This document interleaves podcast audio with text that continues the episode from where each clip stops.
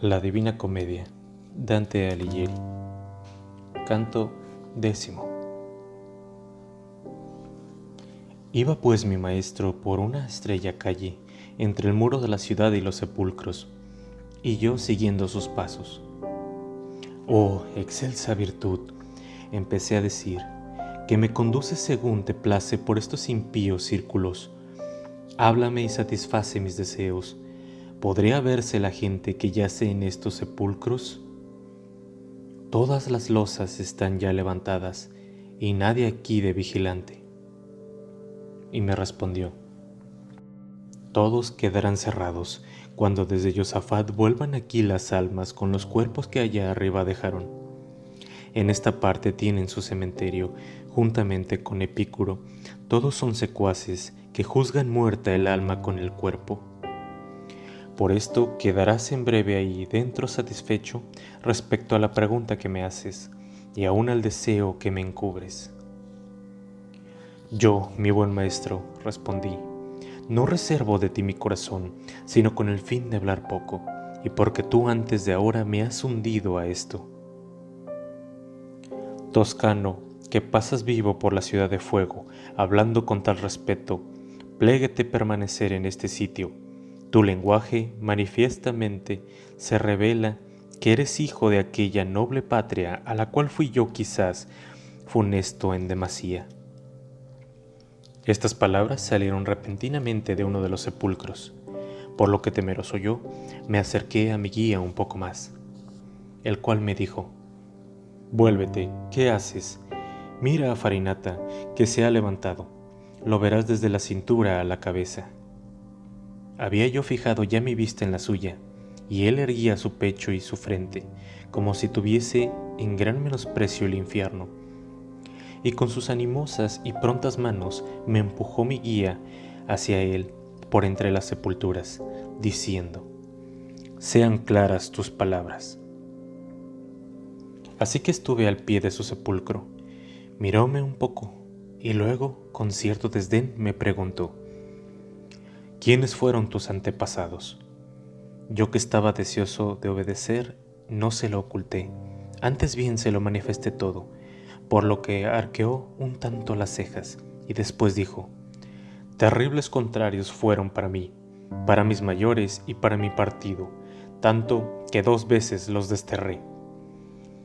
Sí fueron expulsados, repuse yo, Volvieron una y otra vez de donde estaban, pero los vuestros no aprendieron bien el mismo arte. Levantóse entonces a mi vista y junto a la otra una sombra descubierta hasta la barba.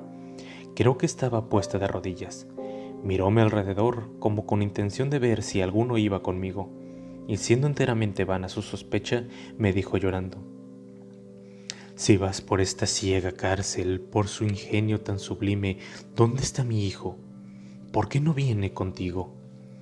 Yo le respondí, no vengo por mí mismo, aquel que aguarda ahí es quien aquí me trae, el mismo a quien vuestro Guido quizá tuvo en menosprecio.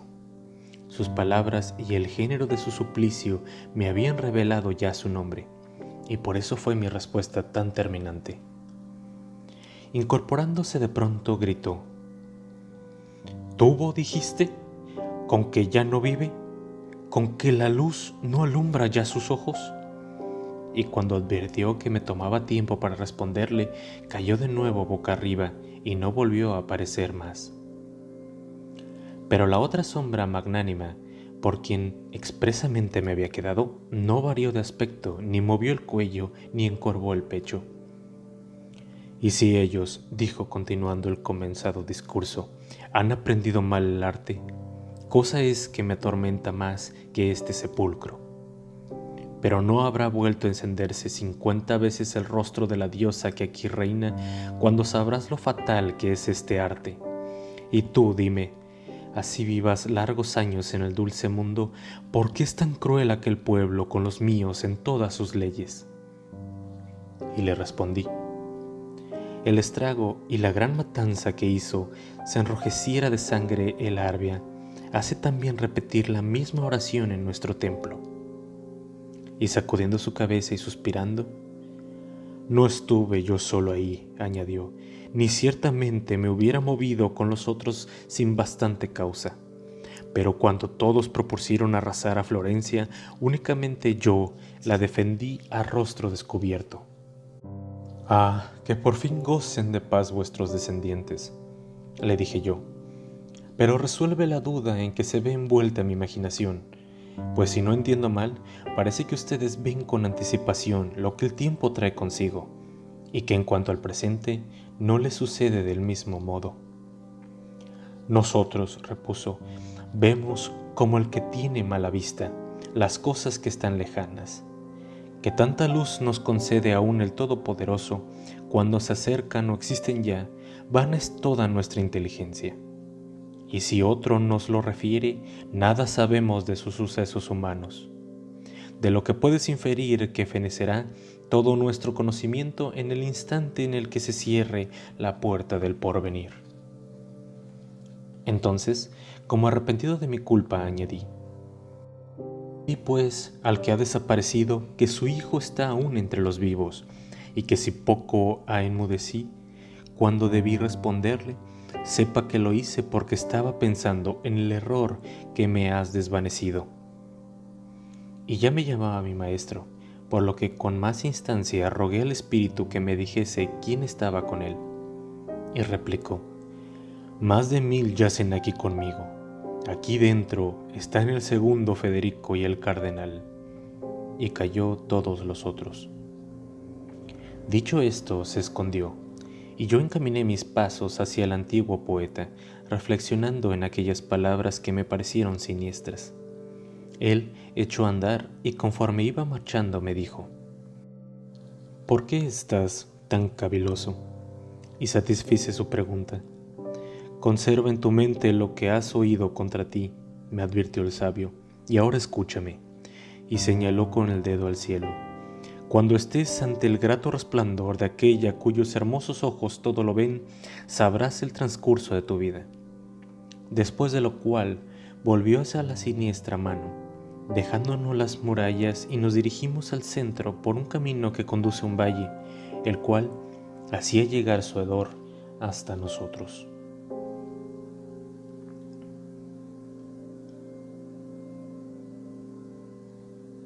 Canto décimo primero. Llegamos a la extremidad de una escarpada eminencia, formada por las grandes piedras rotas y puestas en círculo, que era el lugar reservado a tormentos aún más crueles. Ahí, para preservarnos del horrible exceso de fetidez que exhalaba el profundo abismo, nos retiramos detrás de las losas de un gran sepulcro, donde vi una inscripción que decía, guardo al Papa Anastasio, a quien apartó Fontín del camino recto. Conviene que descendamos lentamente, de modo que vaya acostumbrándose el olfato a este hedor nauseabundo, que después ya no nos hará impresión. Así me habló el maestro, y yo. Idea, le dije, ¿algún recurso para que no pase el tiempo inútilmente? Y me contestó, ya ves que en eso estoy pensando, hijo mío, prosiguió diciendo. En medio de estas rocas hay tres círculos que van reduciéndose por grados, como los que dejas atrás, y todos están llenos de espíritus malditos. Mas, para que después te baste solo al verlos, oye cómo y por qué han venido a parar aquí. Toda maldad que excita el odio del cielo tiene por fin la injuria, y este fin, bien por la fuerza, bien por el fraude, siempre perjudica a otros. Más porque el fraude es especialmente propio del hombre, desagrada más a Dios, y por esta razón los fraudulentos están debajo y experimentan mayor dolor. Los violentos llenan todo el círculo primero, mas como puede hacerse violenta a una persona, está dispuesto a repartirlo en tres recintos. Puede hacerse violencia a Dios, a sí mismo y al prójimo. Y esto en los cuerpos o en las cosas, como te mostraré con claras razones. Dáñase al prójimo con la muerte con heridas dolorosas, y a sus bienes con la ruina, el incendio o exacciones inmoderadas. Y así los homicidas, los que hieren impíamente, los devastadores y los ladrones, todos por su orden se ven atormentados en el primer recinto. ¿Puede el hombre volver su violenta mano contra sí o contra sus bienes? Y por lo mismo es justo que el segundo recinto, aunque sin provecho alguno, muestren su arrepentimiento cuanto se privan a sí propios de su mundo, los que consumen en el juego y malversan sus caudales, y los que lloran ahí donde deberían estar regocijados. Puede hacerse violencia a Dios negándole con el corazón y blasfemando de Él, y despreciando a la naturaleza y a sus bondades. Por esto, el recinto menor marca con su fuego a Sodoma y a Cano, y a los que menospreciando a Dios le maldicen en su corazón. ¿Puede el hombre emplear el fraude de que toda conciencia se siente herida, no solo con él confiado, sino con el que no abriga confianza alguna? Este segundo caso parece que solamente rompe el vínculo de amor que establece la naturaleza por lo que en el segundo recinto están revueltos con la hipocresía, la lisonja, los sortilegios, la falsía, el latrocinio y la simonía, los rufianes, los barateros y todos los de este jaez. En el otro caso se olvida el amor que establece la naturaleza y el que se le une después, del cual procede más especial confianza. Por consiguiente, en el círculo más pequeño donde estriba el centro del universo y sobre el que tiene su asiento Lucifer, todo el que ha obrado con traición está consumiéndose eternamente. Y yo dije, Maestro, con sobrada claridad procedes en tus razonamientos. Sobrado bien distingues entre estos abismos y la muchedumbre que habita en ellos. Pero dime, ¿por qué aquellos de la laguna cenagosa y los otros a quienes arrebata el viento, y los que se ven azotados por la lluvia, y los que maltratan con tan duros improperios, ¿por qué no son castigados en la ciudad del fuego, si han incurrido en la cólera divina? Y si no han incurrido, ¿por qué son atormentados de esta manera? Y él me replicó diciendo, ¿Y por qué tu ingenio delira tanto contra lo que suele? ¿O qué es tu mente piensa en otra cosa? ¿No recuerdas las palabras con que tu ética trata de las tres disposiciones que el cielo reprueba, la incontinencia, la malicia y la insensata bestialidad? ¿Y cómo la incontinencia ofende menos a Dios e imprime menos afrenta? Si consideras bien esta sentencia y traes a la memoria quiénes son los que fuera de este lugar están sufriendo castigo, comprenderás por qué se ven separados de estos inicuos y por qué la divina justicia, aunque menos rigurosa, los atormenta. Oh Sol, que aclaras la turbación de toda vista, de tal manera me complaces con tus explicaciones, que me agrada el dudar tanto como el saber. Vuelve otra vez, le dije, un poco atrás, donde decías que la usura ofende a la divina bondad, y descíframe este enigma. La filosofía, me dijo, enseña, y no en una sola parte, a quien la estudia, cómo la naturaleza procede de la inteligencia divina y de sus leyes.